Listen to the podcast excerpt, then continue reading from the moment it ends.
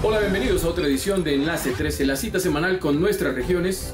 Más de 820 millones de personas pasan hambre en un mundo que cuenta con alimentos más que suficientes para sus 7.800 millones de habitantes. El impacto de la pandemia de COVID-19 en áreas como la alimentación y la nutrición no ha terminado de dimensionarse, pero si no se toman medidas urgentes, la emergencia alimentaria mundial podría pasar de ser un alarmante concepto a una catastrófica realidad. Colombia tiene, que duda cabe, enormes ventajas en este particular y eso se debe en gran parte al trabajo denodado de nuestros campesinos, así como a iniciativas que van de lo legal a lo tecnológico para ayudarles y para proteger conceptos tan importantes como la seguridad alimentaria y la soberanía alimentaria. Hoy ese será nuestro tema en Enlace 13 y para eso vamos a oír voces representantes del Poder Legislativo, de las Naciones Unidas y sí, por supuesto, de nuestros campesinos. Comencemos, nuestro primer enlace es con César Augusto Pachón Achuri, líder campesino e ingeniero agrónomo y en la actualidad representante a la Cámara por el Movimiento Alternativo Indígena y. Antes de entrar propiamente en materia, le quiero pedir ayuda para que nos facilite entender un concepto tan importante como el de seguridad alimentaria. Bueno, la seguridad alimentaria es eh, las condiciones que debe tener un país para que cada uno de sus ciudadanos eh, ellos puedan tener acceso a los alimentos, puedan tenerlos disponibles eh, en sus pueblos, en sus ciudades, en sus veredas y que no se frene el acceso o que alimentos no lleguen a ciertas zonas donde hay habitantes en un territorio. Eso básicamente es la, la seguridad alimentaria. ¿En qué se diferencia de soberanía alimentaria? La soberanía alimentaria es las condiciones que tiene un país para producir su propio alimento. Colombia, por ejemplo, es un país que tiene eh, suficiente tierra, suficiente agua y especialmente alrededor de un 31% de su población somos campesinos. Y digamos que hay formas de poder eh, garantizar la producción de alimentos eh, para poder suplir la demanda. Lamentablemente en Colombia pues no, no, no hay esa política ni de seguridad ni de soberanía alimentaria pero somos un país con capacidad para ser soberanos en alimentos e incluso para exportar. Señor representante, entonces ahora sí, teniendo ya a la mano esos dos conceptos, ¿cómo se han visto afectadas la seguridad alimentaria y la soberanía alimentaria durante esta época de cuarentena? Eh, en Colombia se requiere, se necesita el desarrollo de una política pública de seguridad y de soberanía alimentaria. La seguridad alimentaria en un país eh, como Colombia lo podemos medir que somos productores de alimentos, pero lamentablemente hoy en Colombia los niños, en el caso de La Guajira, el Chocó y debería también en muchas ciudades, los niños se nos mueren de hambre, nosotros teniendo el alimento. Y hay un desequilibrio también donde muchas cosechas, muchas de las veces porque está muy barata en el mercado, no justifican ni, ni pagar obreros para sacarla, porque nos sale mucho más costoso de lo que nos van a dar en la plaza. Entonces muchas veces nos ha tocado dejar la cosecha enterrada, pasarle el tractor por encima, lo que sea, perdiéndose esta comida y esta comida pudo haber llegado a la, a la mesa de estos niños o habitantes que no tienen hoy alimentos. Incluso ahora en la pandemia, eh, yo personalmente presenté tanto al Congreso de la República como a los ministerios un plan de seguridad eh, alimentaria, de abastecimiento y distribución de alimentos, de compra de cosecha también por parte del gobierno para que nos ayudara a rotar las cosechas que hoy se han quedado. Y también un subsidio a los insumos agropecuarios, que es un punto eh, muy fuerte que incluso hoy con el, el alza del dólar eh, se aumentó el precio de los insumos y eh, eso hace que hizo que se disminuyeran las siembras en Colombia y a futuro vamos a tener en unos pocos meses una canasta familiar más costosa. El representante de la FAO en Colombia es Alan Jorge Boyani, doctor en Economía Agrícola de la Universidad de Londres y con él hacemos nuestro siguiente. Sí, quisiera aclarar que nosotros hemos hecho una encuesta, pero que no necesariamente refleja la visión de todos los agricultores, sino una muestra de unos 1.200 productores en varios departamentos, no todos, en los cuales se han manifestado problemas como por ejemplo aumento en los precios de los insumos, dificultad para acceder a los insumos, un otro porcentaje de dificultades en el transporte. Por supuesto, los temas climáticos siempre están presentes, eso no tiene nada que ver con la crisis, pero sí aumenta los problemas a veces que los agricultores viven. ¿no? Y por supuesto, eh, problemas de comunicación, de poder eh, encontrar sus antiguos canales de comercialización. No siempre los productores están eh, con los mismos compradores, los compradores varían y algunos productores han manifestado su dificultad para poder encontrar a sus agricultores. Nuevamente, no es eh, la totalidad de ellos, pero sí son algunos de los problemas que nos han manifestado. Importante señalamiento del representante de la FAO en Colombia. Volveremos con él y con el representante Pachón, pero antes Siempre tratamos en este espacio de oír las voces de quienes están en la primera línea de cada uno de nuestros temas y por eso hicimos un enlace con Lázaro Rojas, campesino boyacense y representante ante la Junta Nacional del FONSA. Desde Tunja nos habló de la difícil situación del campo colombiano en esta coyuntura. También fuimos a los mercados para escuchar de primera mano los testimonios de quienes han visto afectado el proceso de abastecimiento por culpa de la pandemia. Eso le quería preguntar, ¿cómo está afectando esta situación todo el proceso de abastecimiento?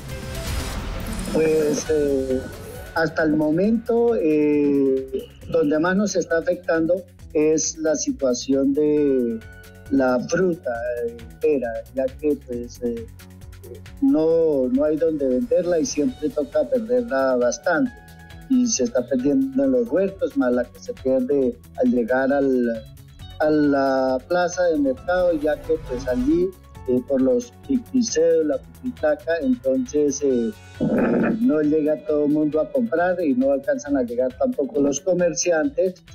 Pues hay que tener en cuenta que la mayoría de municipios solo eh, hay em, eh, el mercado en las plazas uno o dos días nomás en la semana, los demás entonces mantienen pues de esa manera pues son los pocos que tienen pipicédula esos dos días y de lo contrario pues no pueden realizar las compras todos los ciudadanos. Esto no es lo mismo de antes.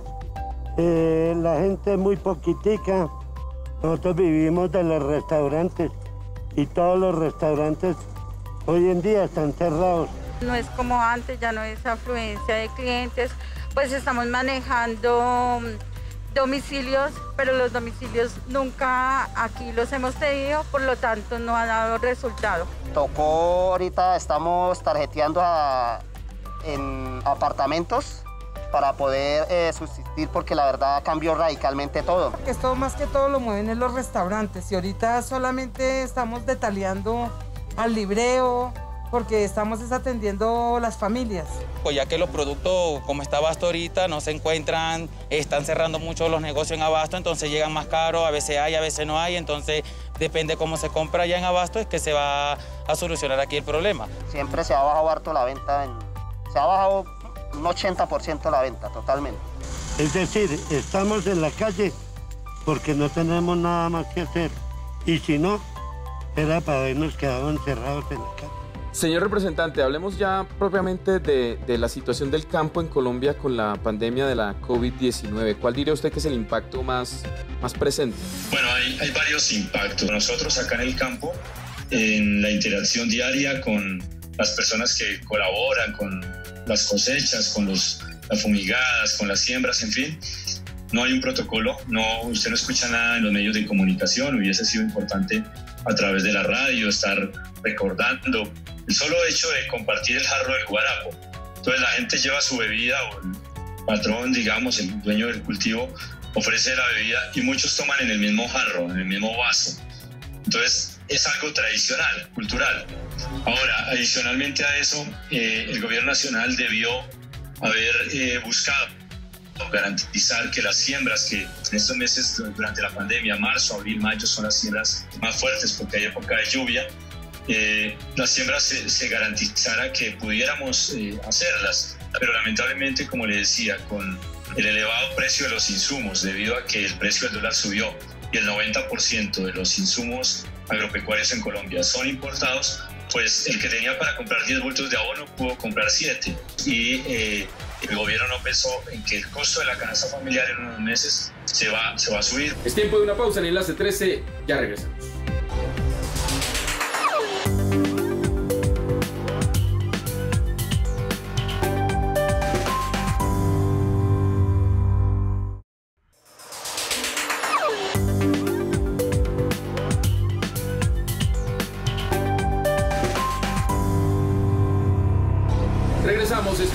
13 y hoy estamos hablando de seguridad alimentaria en tiempos de pandemia.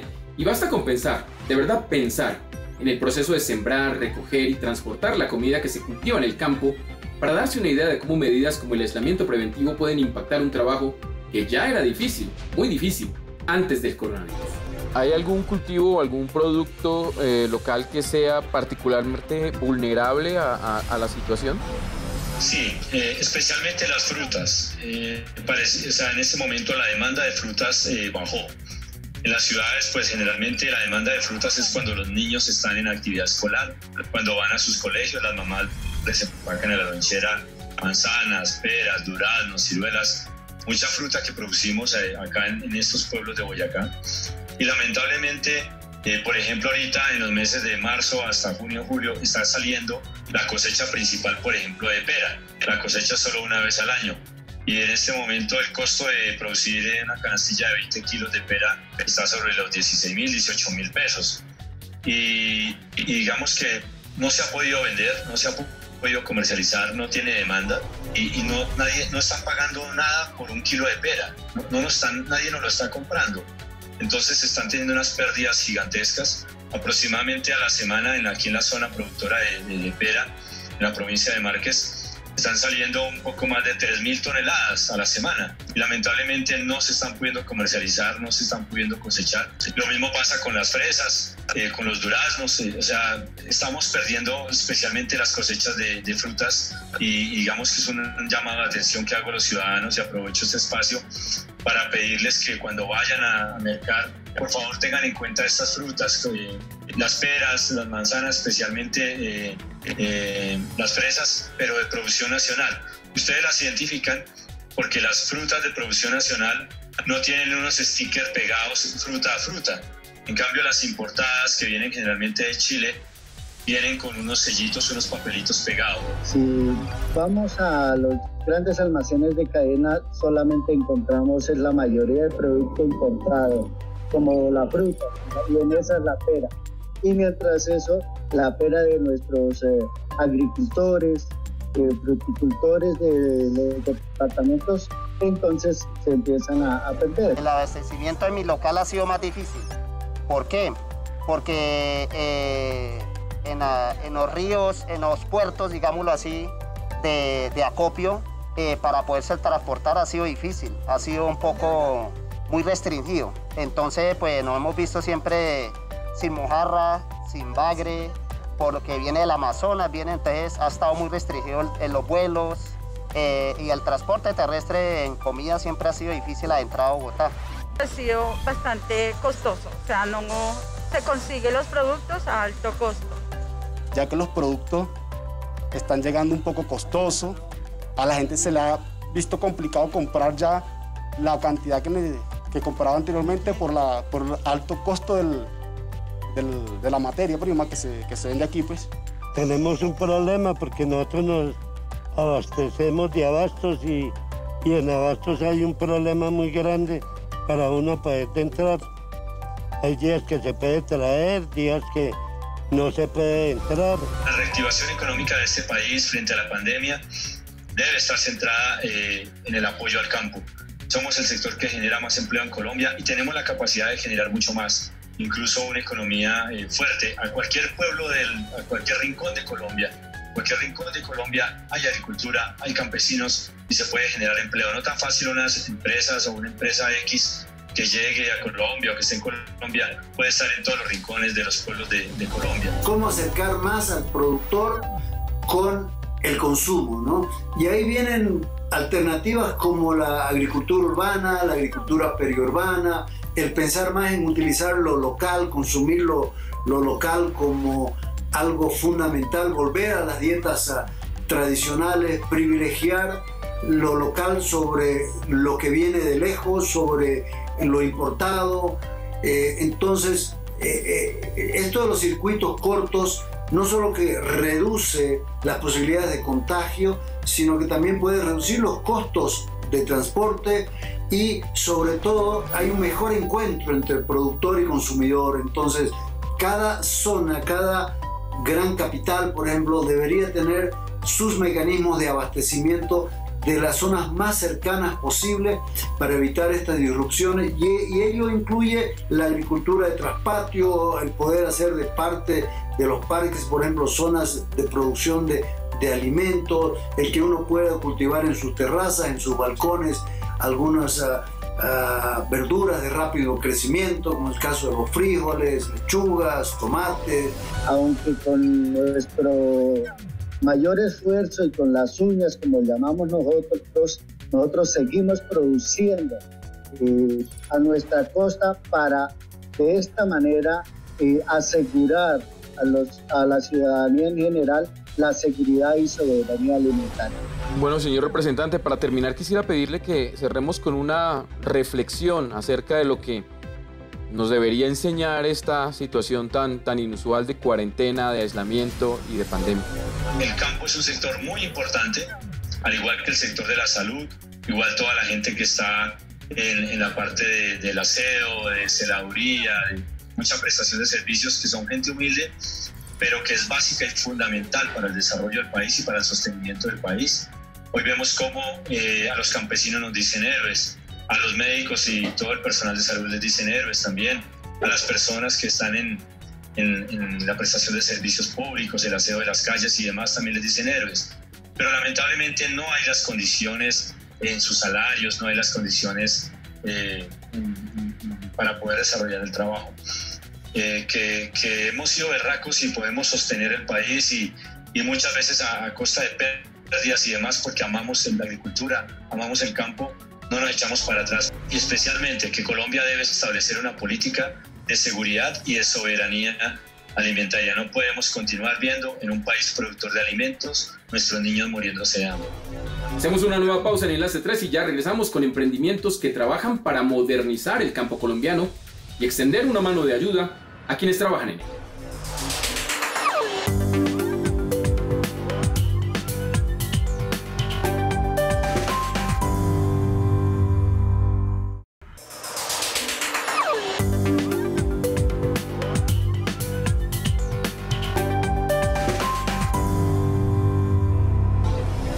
Regresamos, esto es Enlace 13 y en nuestra recta final tenemos a tres invitados que comparten un propósito, ayudar a quienes trabajan en el campo colombiano a recibir los beneficios que puede darles la tecnología.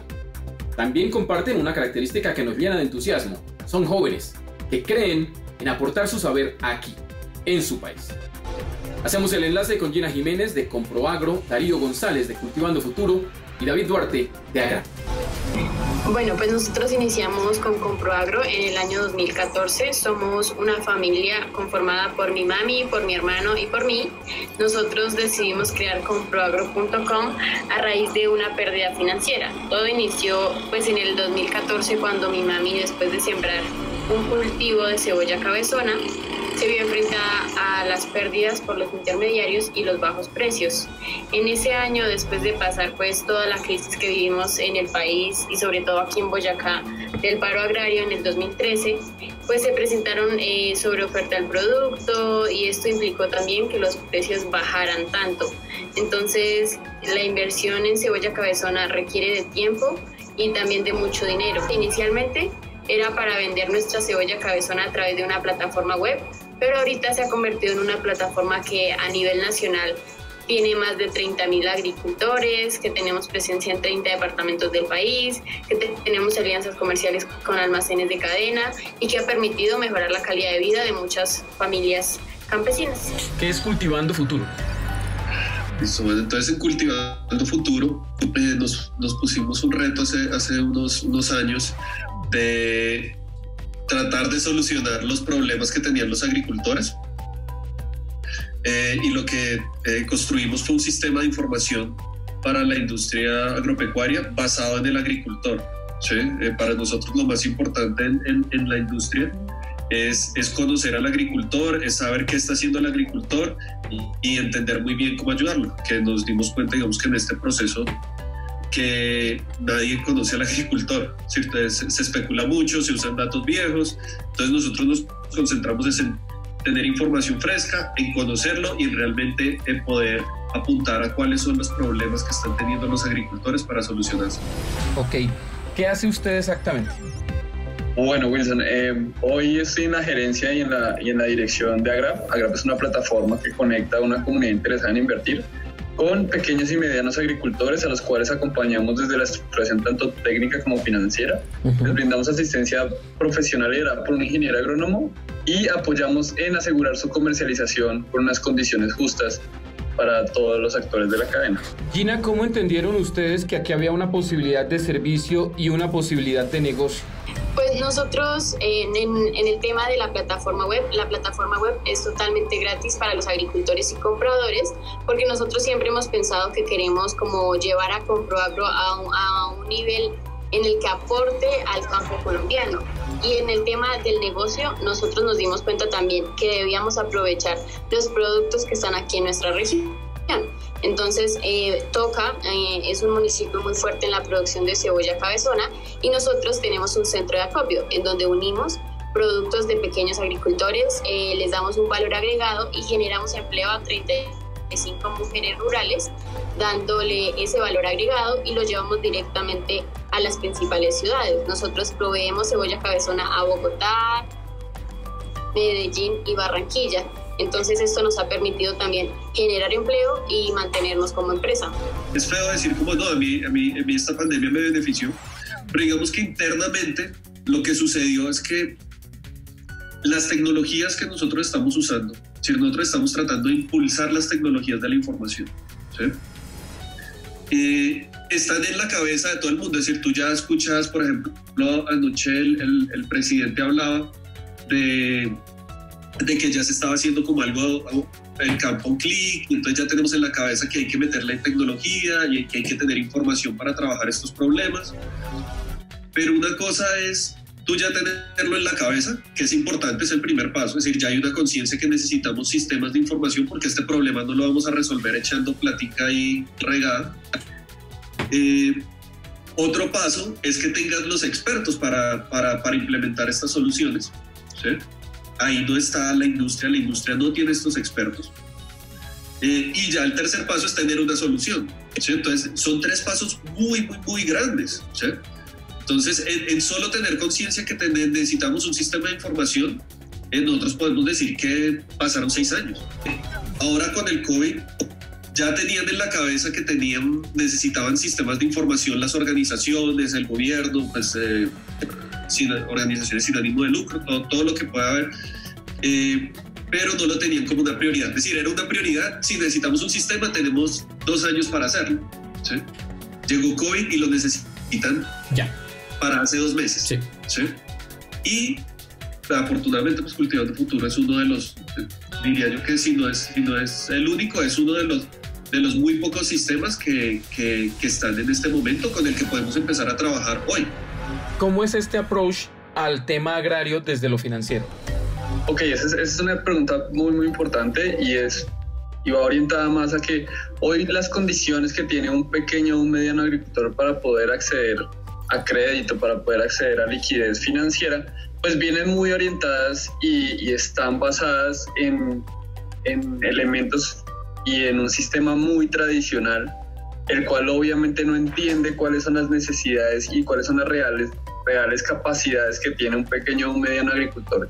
Y por ende, pues hay una brecha en cuanto al sistema financiero y a los pequeños y medianos agricultores. De hecho, cuando vemos el último Censo Nacional Agropecuario, una de las cifras más relevantes es que más del 80% de estos pequeños y medianos agricultores nunca se han acercado a una banca tradicional a solicitar un crédito obviamente porque los requisitos son bastante altos, porque hay una brecha también en educación financiera. Entonces la aproximación que nosotros estamos proponiendo desde Agrap es que a través de tecnología podamos adecuarnos a, los, a lo que ellos necesitan, a entender su realidad, adecuar modelos financieros para que entendamos que el campo es totalmente rentable y poder acercar esa liquidez que tanto necesitan hoy en día nuestros pequeños y medianos agricultores. ¿Cómo ve usted a esta empresa salir al otro lado de esta situación de emergencia? ¿Qué cree que va a pasar cuando volvamos a una normalidad? Nosotros en este momento pues tenemos eh, ya varias metas eh, planteadas, tenemos una nueva versión de la plataforma web en camino, eh, está pues a poco de, de, salir con nuevas herramientas para los agricultores, para los compradores y también eh, como empresa nos vemos posicionados también a nivel nacional mucho más. Nuestro objetivo siempre ha sido llevar esta plataforma web a otras partes del mundo. pues ya tenemos varias ofertas aquí en Latinoamérica, de Argentina, de México, de Bolivia. Entonces, en realidad queremos posicionarnos como la plataforma web eh, más grande del agro eh, que sea colombiana. Mi primer consejo es, tenemos que ir al campo y tenemos que solucionar problemas desde el campo. obviamente, ojalá yo pudiera traer el producto desde, desde la tierra hasta la cocina, ¿sí? pero ese es un proceso, es decir, esas son las dos puntas, pero tenemos muchísimas cosas que hacer en la mitad. Entonces puede que la solución sea eh, sacarle una tarjeta de, de crédito para que pueda recibir un pago o para que pueda acceder a un préstamo. ¿sí? Puede que sea, mira, hay cosas tan sencillas como puede que lo que más necesiten sea tener un baño en la finca, ¿sí? un baño adecuado. Pero tengo que ir allá para saber eso. Nosotros como consumidores nos estamos dando cuenta que necesitamos comer bien y que necesitamos saber primero de dónde viene esa comida, quién lo está produciendo y si esa persona está produciendo eso están llegando las condiciones justas para, para poder hacerlo. Entonces por eso te hablo un poquito de esa revolución agro que nosotros vemos que se viene, que va a ser supremamente apalancado por la tecnología y bueno, desde Agrap esperamos liderar eh, ese cambio aportando a nosotros desde, desde, nuestro, desde nuestro expertise. La verdad es que el COVID eh, lo que hace es fortalecer esos principios básicos donde podemos ver que los alimentos tienen una relevancia muy, muy importante.